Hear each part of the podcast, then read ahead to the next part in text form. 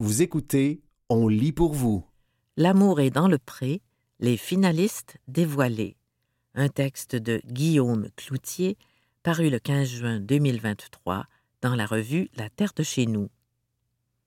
À la recherche de l'âme sœur, L'amour est dans le pré a dévoilé le 15 juin les huit finalistes, soit six agriculteurs et deux agricultrices, en vue de la douzième saison qui sera diffusée à l'hiver 2024. Parmi les huit candidates et candidats présélectionnés, seuls les cinq qui recevront le plus de demandes sérieuses de prétendants ou prétendantes correspondant au profil recherché seront choisis pour faire partie de l'aventure. Quelques candidats ressortent déjà du lot, notamment Réal, 66 ans, de Sainte-Élisabeth de Warwick, dans le centre du Québec. Père de quatre enfants, il est le candidat le plus âgé des finalistes et aspire à trouver la femme de sa vie, car il croit encore dur comme fer au grand amour. Sabrina, 24 ans, de Coaticook, en Estrie, termine présentement sa technique en gestion et technologie d'entreprises agricoles et souhaite ensuite prendre la relève de la ferme familiale avec sa cousine. Bisexuelle, elle a eu dans le passé des relations avec des hommes et des femmes. Elle cherche une personne extravertie qui sera capable de la faire sortir de sa coquille. Finalement, Charlie, 28 ans, de Neuville, a grandi dans le monde des chevaux. Très jeune, il a commencé à faire de la compétition de performance western et a même été sacré champion international. Souvent parti de la maison, il cherche un homme qui comprendra son mode de vie. Il cherche avant tout un équilibre dans sa relation où chacun pourra suivre ses passions tout en soutenant l'autre dans les défis qu'il rencontre. Depuis ses débuts, il y a maintenant plus d'une décennie, L'amour est dans le pré connaît un succès indéniable auprès du public qui lui demeure fidèle au fil des ans. La série télévisée a d'ailleurs permis de former 16 couples qui ont eu 31 enfants, sans oublier que trois autres bébés sont en route les célibataires qui souhaitent s'inscrire à cette douzième saison de L'amour est dans le pré peuvent consulter les profils des finalistes dès maintenant sur nouveau.ca. C'était L'amour est dans le pré, les finalistes dévoilés, un texte de Guillaume Cloutier paru le 15 juin 2023 dans la revue La Terre de chez nous.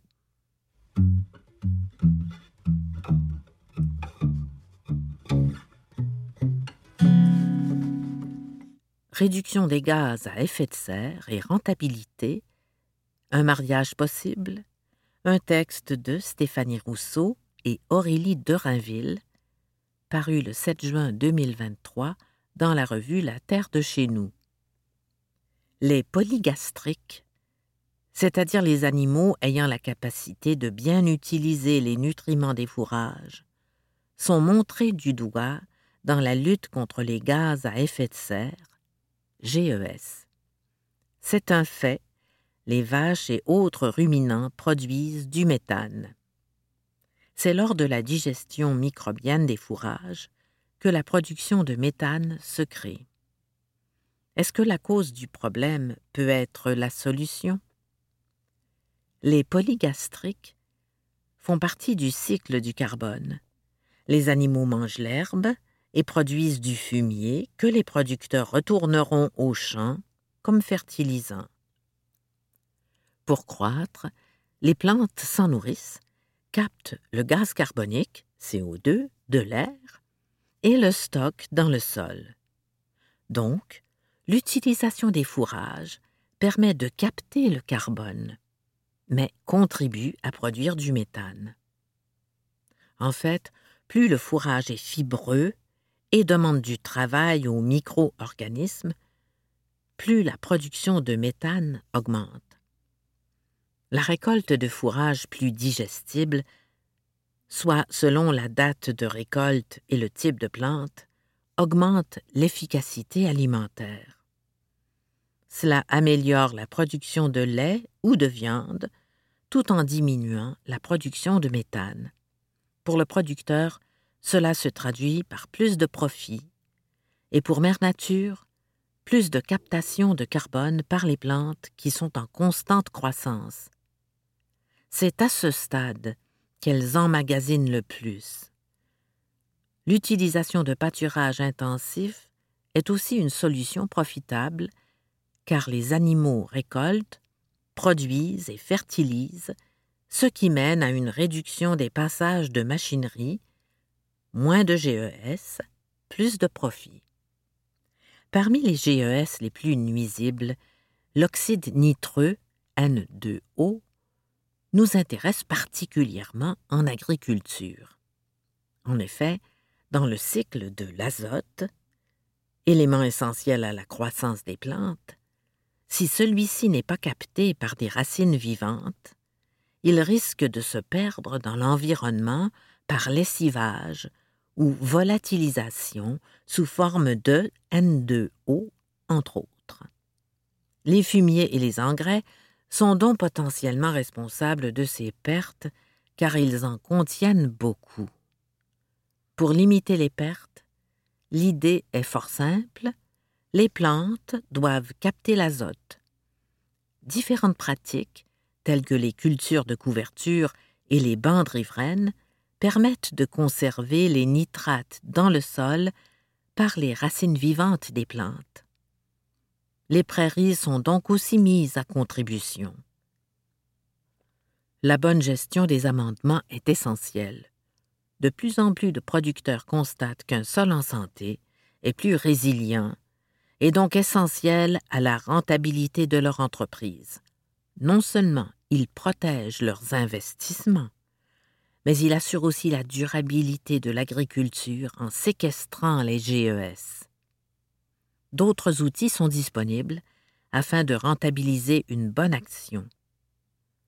Par exemple, la sélection génétique permet de choisir des géniteurs avec une meilleure conversion alimentaire. Depuis peu, en production laitière, il y a un critère pour que les futures productrices produisent moins de GES. Tel que mentionné dans l'édition de La Terre de chez nous du 26 avril 2023, où Étienne Broderband du Ranch Clifton nous parlait du programme Agriclimat, la connaissance du bilan carbone des entreprises agricoles ouvre à plusieurs solutions afin d'améliorer le sort de la planète et d'en tirer un avantage économique. C'était réduction des gaz à effet de serre et rentabilité, un mariage possible, un texte de Stéphanie Rousseau et Aurélie Dorinville, paru le 7 juin 2023 dans la revue La Terre de chez nous.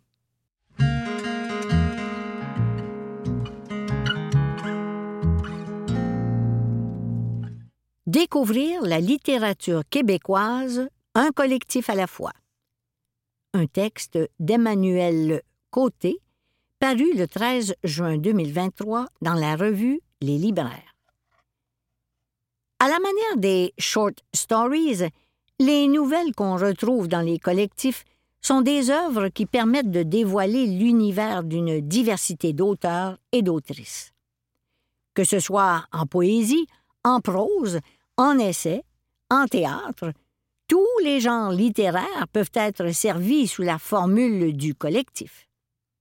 Par ailleurs, il s'agit également d'une façon pour les auteurs et autrices d'aborder des sujets qui diffèrent parfois de leur œuvre, mais aussi qui leur permet d'aller toucher un nouveau lectorat. Selon Marie-Ève Leclerc Dion et Geneviève Janel, les directrices du collectif comme la foi où les collectifs sont publiés pour transmettre une morale, capturer un moment et montrer l'aspect de fraternité qui règne entre les différents auteurs et autrices. On peut également dire que ce type de publication offre un résultat commun. Mis ensemble, les propos des écrivains et écrivaines permettent d'aborder une même question sous des angles multiples et variés, poussant le lecteur à s'interroger encore plus. En guise d'exemple, voici cinq œuvres collectives qui méritent votre attention. Folle, fru, forte. Collectif sous la direction de Marie Demers, tête première. Cet amalgame de nouvelles féministes aborde plusieurs aspects de l'oppression vécue par les femmes. Il propose de voir le positif et de trouver l'inspiration dans les principales critiques que reçoivent les femmes. En usant de l'autofiction, du récit, de l'essai ou de la poésie, ces autrices, toutes des têtes fortes, partagent leur point de vue sur l'importance de reconnaître le manque de diversité dans la société. C'est avec un texte percutant que chacune donne son avis sur des sujets qui ont longuement été dictés et influencés par des hommes, tels que la folie hystérique, les femmes frustrées, les féministes radicales, la culture du viol et l'inégalité des sexes. À la fois frustrant et rassembleur, le recueil encourage les femmes à s'assumer pleinement et avec toute leur authenticité. Dans la nouvelle J'essaye fort de Marjolaine Beauchamp ou même dans La prophétie paternelle de Maude Lafleur, on nous présente l'insulte qui devient moteur de création, génératrice d'idées et d'innovation. WAPKE, W-A-P-K-E. Collectif sous la direction de Michel Jean, Stanquet. Avec le mois national de l'histoire autochtone qui se déroule en juin, WAPKE est un recueil de nouvelles dystopiques parfait pour découvrir la littérature autochtone dans toute sa diversité. Les différents textes nous plongent dans des mondes futuristes extrêmes. Dans l'un, il est question de puces électroniques pour éliminer tout signe de présence autochtone. Dans l'autre, la violence policière et gouvernementale est à un niveau rarement atteint. Oui, ce recueil ose chambouler nos prédispositions à voir l'histoire autochtone comme un long fleuve tranquille. Mais derrière ces métaphores futuristes se cachent des textes soutenus par un désir de changement pour le futur proche. Si ces métaphores sont parfois d'une grande intensité et peuvent, d'autres fois, donner froid dans le dos, elles enseignent de belles leçons de vie. Dans la nouvelle 2091 d'Elisapi Isaac, la chanteuse écrit sur les reconnexions avec la Terre et la méfiance envers le gouvernement. Mais gardez à l'esprit que ce territoire ne nous appartient pas.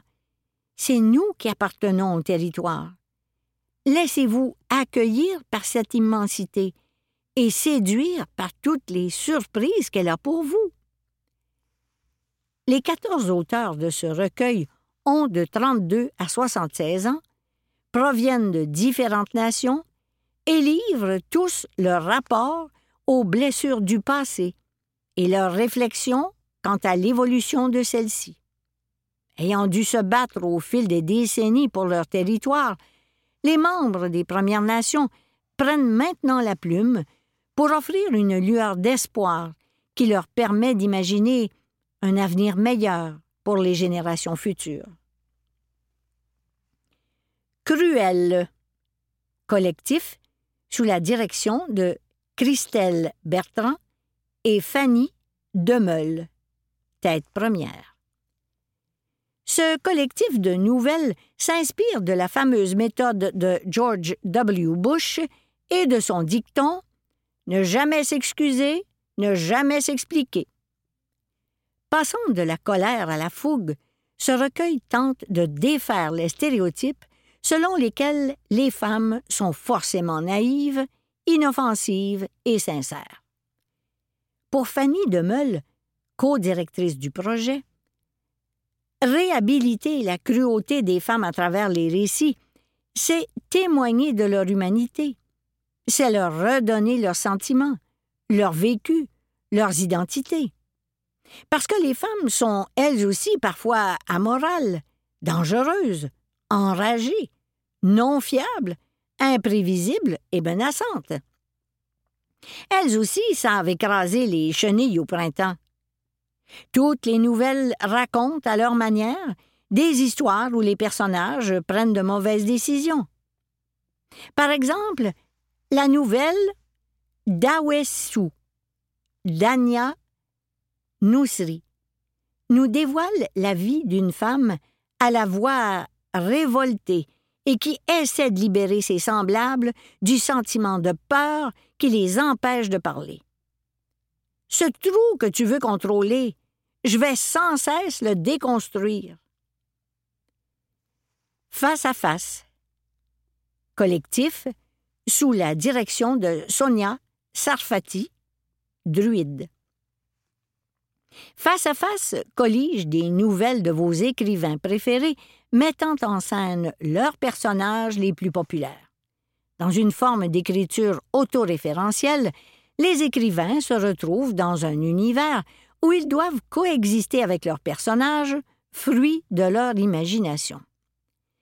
Dans la nouvelle Révisionnisme de Patrick Sénécal, on plonge dans la suite de 5150 rue des Ormes, où le personnage de Yannick Bérubé tourmente l'auteur, car celui-ci est la raison pour laquelle il est enfermé dans un hôpital psychiatrique. À travers plusieurs histoires, autant rassurantes que mouvementées, les auteurs, qui se mettent eux-mêmes en scène, devront découvrir comment réagir à cette cohabitation qui sort de l'ordinaire. Il s'agit d'un vrai combat contre eux-mêmes et leur psyché, car le personnage est une partie de leur subconscient. Ce collectif est également le parfait prétexte pour voyager dans différents univers créatifs d'auteurs et d'autrices reconnus avant de plonger dans leurs autres publications. Stalkeuse 16 nouvelles indiscrètes. Collectif sous la direction de Fanny Demeul et Joyce Baker, Québec-Amérique. Voilà un recueil de nouvelles où les protagonistes réussissent à nous rendre aussi mal à l'aise que quelqu'un qui nous fixerait intensément sans raison. Les signataires de ces nouvelles s'inspirent d'une infraction dont plusieurs femmes sont victimes, le voyeurisme. Ainsi, ils utilisent le thème de la perversion du regard, mais transforment l'idée, voire la poussent à l'extrême. Ce sont des nouvelles où l'amour joue sur la fine ligne qui le sépare de l'obsession, à la limite du comportement erratique. Dans la nouvelle Diane ne dort presque plus de Catherine Côté et Le jet de Fanny Demeul, le lecteur sera épaté par le cran dont font preuve les personnages principaux, qui osent zioter leurs voisins. Par le fait même, les textes de ce recueil parviennent à montrer à quel point il est facile de devenir soi-même un stalker. Le sujet est abordé selon différents angles.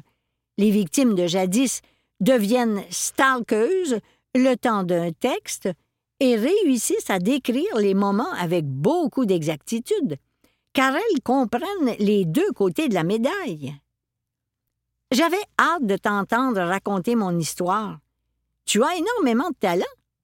Je continuerai à te suivre, sous d'autres visages. C'était Découvrir la littérature québécoise, un collectif à la fois. Un texte d'Emmanuel Côté, paru le 13 juin 2023 dans la revue Les libraires.